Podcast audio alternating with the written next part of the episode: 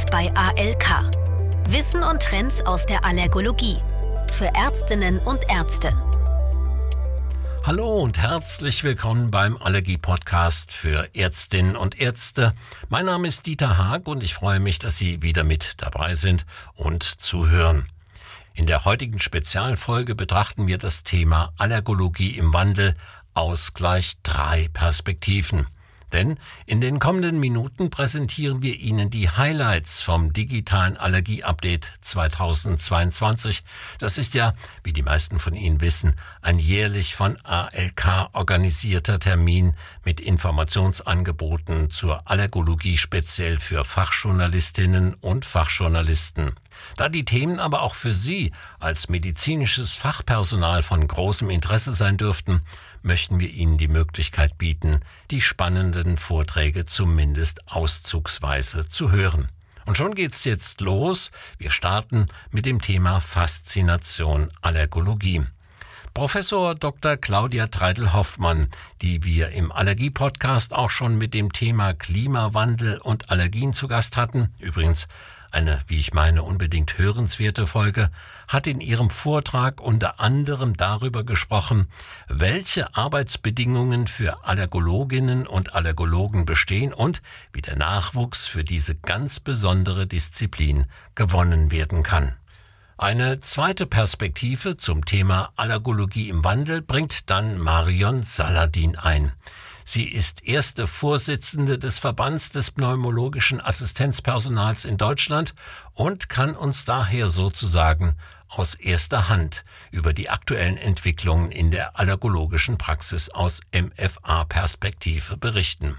Zum Abschluss dann blicken wir mit dem Arzt Sebastian Seurich ein wenig in die Zukunft, denn es geht um das Thema Digitalisierung im Allergiemanagement. Ein Thema, das sowohl die allergologischen Praxen als auch die Patientinnen und Patienten momentan umtreibt und in dem sicherlich noch ganz viel Innovationspotenzial steckt. Zum Auftakt lassen Sie uns nun doch einmal reinhören in den Vortrag von Professor Claudia Treidel-Hoffmann, ausgewiesene Expertin im Bereich Umweltmedizin und Ihnen, unseren Hörerinnen und Hörern, ganz gewiss bereits bekannt. Frau Treidel-Hoffmann wird eine aktuelle Umfrage unter Allergologinnen und Allergologen vorstellen und meldet gleich an mehreren Stellen Veränderungsbedarf an. Was muss sich ändern in der Allergologie? Wir haben eine Umfrage gemacht bei äh, den äh, Menschen, die sich um die Allergologie kümmern. Und da ist ganz klar rausgekommen, dass wir mehr in Richtung Education auch bei den Ärztinnen und Ärzten gehen müssen. Dass die im Prinzip auch fordern, dass hier mehr Fortbildung gemacht wird. Und deswegen ist es wirklich so, so wahnsinnig wichtig, dass wir hier nicht nur das, was wir jetzt gerade tun, Sie natürlich über die Allergologie informieren, sondern dass wir auch im Bereich der Ausbildung und Fortbildung noch mehr aktiv werden. Das ist ein ganz großer Punkt. Die allergische Versorgung in Deutschland benötigt weiterhin Verbesserungen. Es müssen sich mehr Ärztinnen und Ärzte darum kümmern. Das ist etwas, was hier alle Disziplinen mit fordern, letztendlich, dass hier hoher Handlungsbedarf ist. Gleichzeitig ist das natürlich auch immer ein großes Thema für die Versorger, was die Vergütung anbetrifft, ein ganz großer Punkt für die Niedergelassenen, weil am Ende des Tages muss so ein niedergelassener Arzt natürlich sich an die Ökonomie richten und natürlich auch das Geld verdienen. Das heißt, also hier ist ein ganz wichtiger Punkt, dass hier natürlich die Vergütung auch äh, sinnvoll ist, wobei man hier sagen muss, dass auch gemeinsam mit vielen Kräften die Vergütung in der Allergologie verbessert wurde in den letzten Jahren.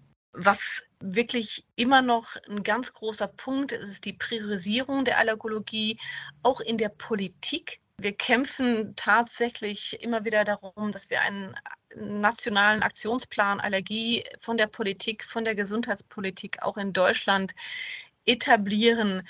Hier krankt es wahnsinnig. Das heißt also, diese Sichtbarkeit, diese Erkrankung, die wirklich die häufigste Erkrankung in Deutschland ist, die fehlt völlig. Insofern ist es so wichtig, dass wir hier diese Priorisierung ganz klar mit unterstützen.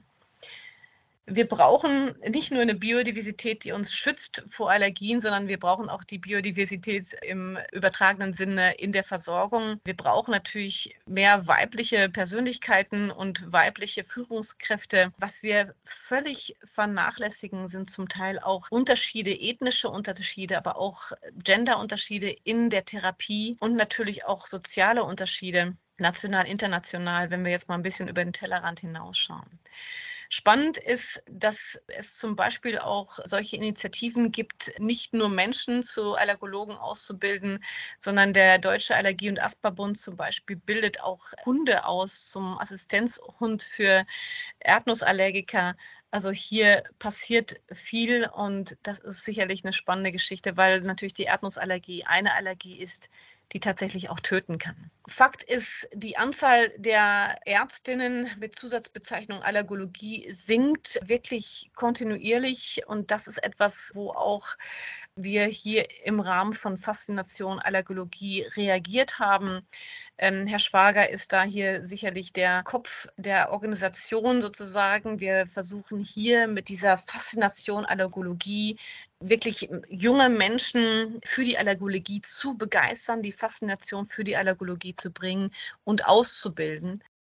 Im nächsten Vortrag, der im Zuge des digitalen Allergie-Updates stattgefunden hat, war Marion Saladin zu Gast. Dabei hat Frau Saladin von ihren ganz persönlichen Erfahrungen in der allergologischen Praxis berichtet. Denn auch im Bereich der Assistenzberufe herrscht stetiger Wandel und Veränderung. Also es ist nicht nur so, dass es einen Ärztemangel gibt, quer durch alle Sparten. Es gibt auch einen Mangel an medizinischem Assistenzpersonal. Und das, obwohl unsere Praxen immer voller und immer voller werden. Unsere Praxis ist eine sehr alte Praxis, also die ist 53 entstanden. Und wir machen seit Jahrzehnten Statistiken und merken da eigentlich, dass es immer mehr Patienten gibt und eben auch immer mehr Allergiker. Und wir sind natürlich damit konfrontiert, es gibt immer weniger Personal, also auch auf meiner Sparte. Und warum das so ist, die, der Nachwuchs fehlt bei den medizinischen Fachangestellten aus zwei Gründen. Sie verdienen in vielen anderen Sparten deutlich mehr. Also eine Sozialversicherungsfachangestellte zum Beispiel verdient fast doppelt so viel wie eine MFA und das bei einer geregelten Arbeitszeit. Und das ist natürlich etwas, was die Leute, die Menschen in andere Berufe bringt. Das bedeutet aber, dass sich die Praxen verändern. Und sie verändern sich jetzt erstmal dahingehend, dass es eben äh, Fachpersonal gibt. Also es gibt in der Pneumologie die pneumologische Assistentin und die pneumologische Fachassistentin. Vielleicht ein paar Worte dazu, was das überhaupt ist und was sich dahinter verbirgt. Wenn man als MFA eine gewisse Zeit in einer pneumologischen Arztpraxis gearbeitet hat, dann kann man die Ausbildung zur pneumologischen Assistentin machen. Das dauert so ungefähr sechs bis neun Monate, umfasst fünf Wochenenden. Und nach diesen fünf Wochenenden hat man unter anderem auch den Trainerschein für die Asthma- und die COPD-Schulung und natürlich ein profundes Wissen über Pneumologie. Und diese pneumologischen Assistentinnen übernehmen eben Teile Teile der Patientenschulung, Teile der Kurzschulung. Das heißt, äh, wie wendet man das Device, das Inhalationsgerät richtig an? Wie wendet man das Peakflometer richtig an? Und betreuen eigentlich auch Patienten mit all den Fragen, die eben zur Allergievorbeugung oder Leben mit Allergien so mit sich bringen. Die pneumologische Fachassistentin ist eine Ausbildung, die man im Anschluss daran anschließen kann. Die Dauer ist ungefähr so bei drei bis vier Monaten. Es sind zwei Wochenenden mit einer Hausarbeit dazwischen. Und die Besonderheit ist, dass zum Beispiel bei dem zweiten Wochenende die Ärzte mit dabei sind, weil der Grund darin liegt, in diesem zweiten Wochenende lernen diese PFAs Patienten anamnestisch zu erfassen, eine Lungenfunktion zu beurteilen, äh, im Prinzip den Patienten in unserer Fachsprache sagt man das so fertig machen, also bis zum Endbrief sozusagen das Rezept auszuschreiben.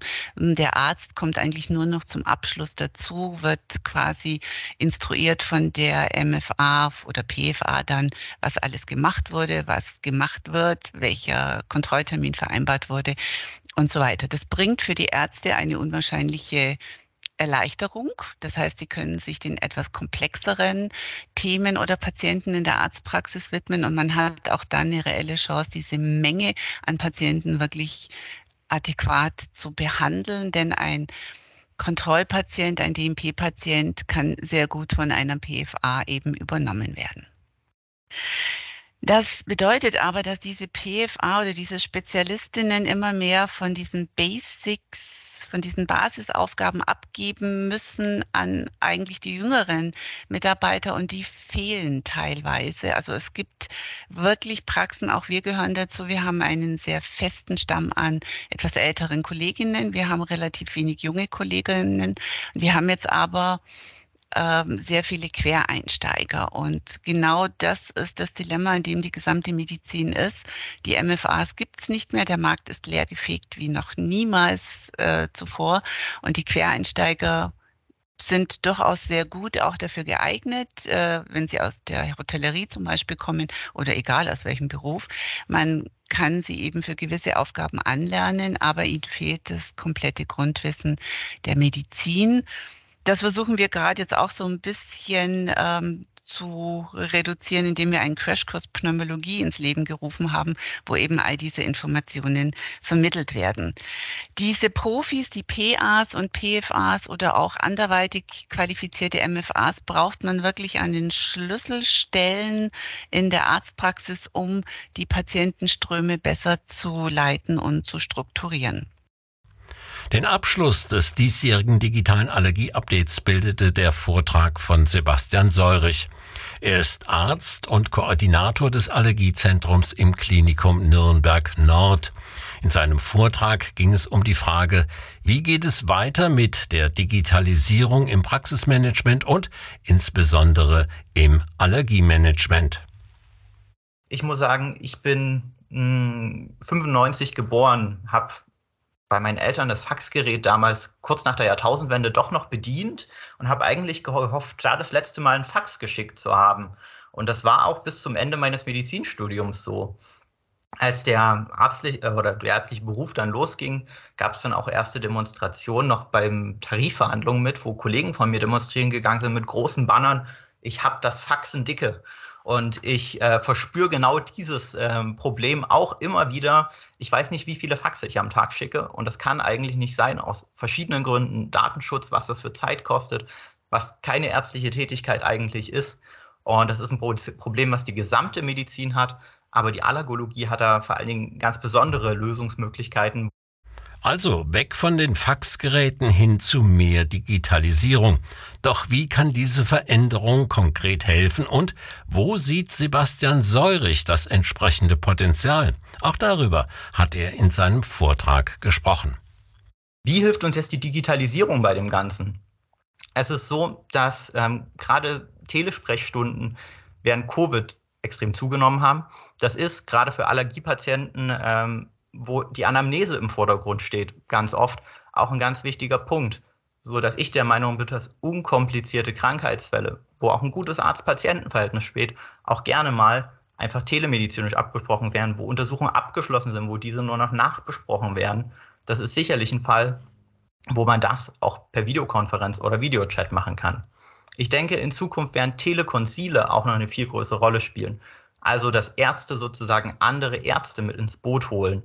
Wir hatten vorhin schon gehört, dass die Weiterbildung zum Allergologen in Deutschland ähm, ja wenig ähm, finanziell oder viel Initiative ähm, aus der eigenen Bereitschaft braucht, weil monetär nicht viel bei rumkommt.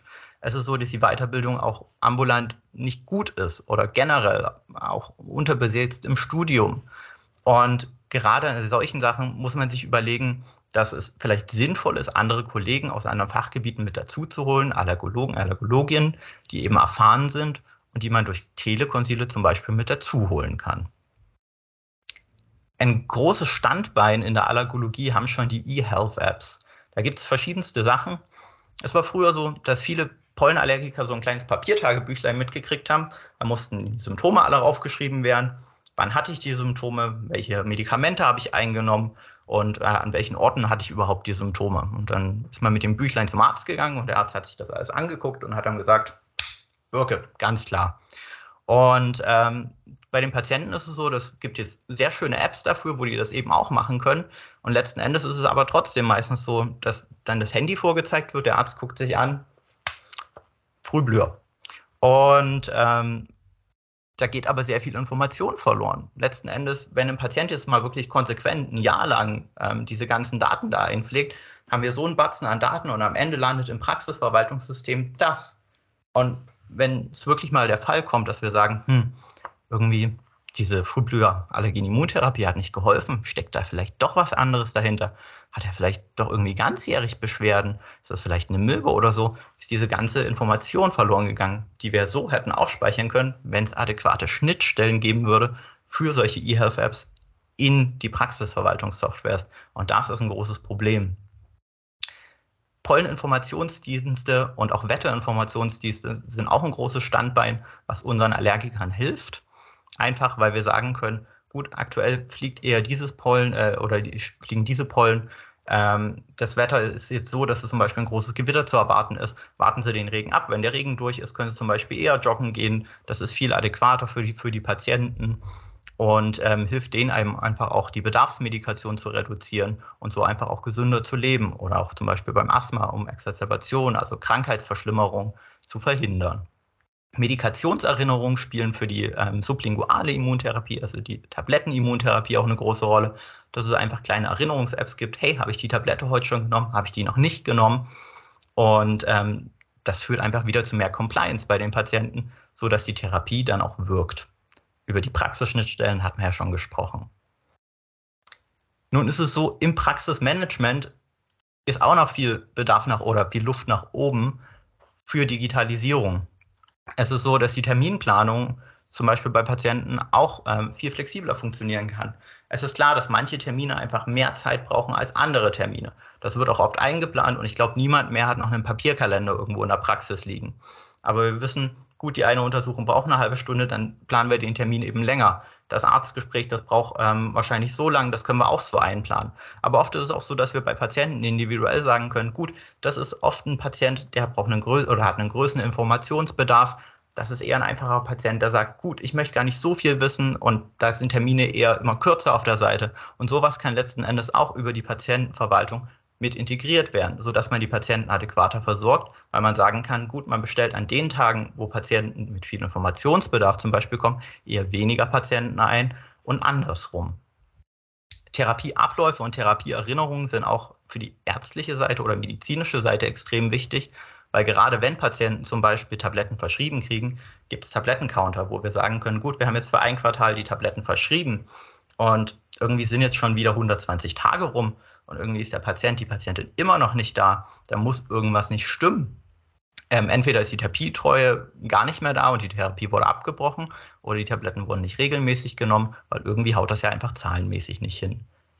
Patientenkommunikation ist ein Thema, was auch über Software mitgelöst werden kann. Dass Fragen zum Beispiel in Praxisverwaltungssoftwares, die online noch eine Cloud-Lösung haben, einfach mitgestellt werden können, wo Vorabfragen schon ähm, an den Arzt gebracht werden, er zum Beispiel Befunde vorneweg schon anfordern kann, die dann zum Beispiel auch über diese Softwarelösung hochgeladen werden können. Und dann kann vorneweg schon diskutiert werden, aha, dieser Befund bringt uns nicht weiter oder wir brauchen vielleicht lieber noch den Facharztbefund und können so einfach auch die Zeit effizienter gestalten, die man zusammen im Arzt-Patienten-Kontakt hat. Das alles spart natürlich auch Kosten.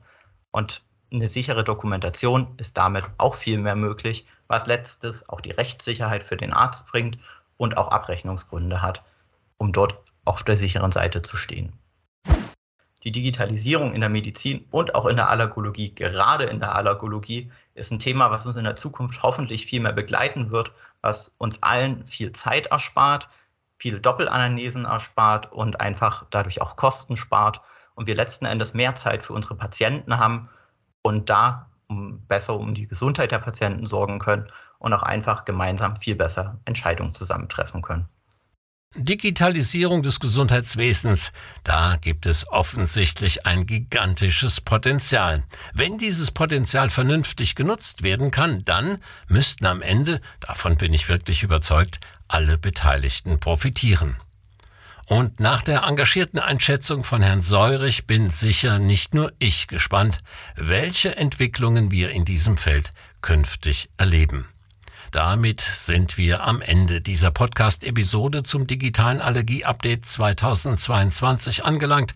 Zu dem Thema Allergologie im Wandel sprachen Professor Dr. Claudia Treidel-Hoffmann, Marion Saladin und Sebastian Seurich. Herzlichen Dank nochmal auch an dieser Stelle an die Referentinnen und Referenten für die interessanten Vorträge und dafür, dass wir an ihren Erfahrungen und Fachkenntnissen teilhaben durften. Fest steht, der Wandel in der Allergologie wird sich ganz sicher fortsetzen. Dazu halten wir Sie natürlich auf dem Laufenden in unserem Allergie-Podcast. Vielen Dank fürs Zuhören und ich freue mich, wenn Sie auch bei der nächsten Episode wieder mit dabei sind. Der Allergie-Podcast. Powered by ALK. Wissen und Trends aus der Allergologie. Für Ärztinnen und Ärzte.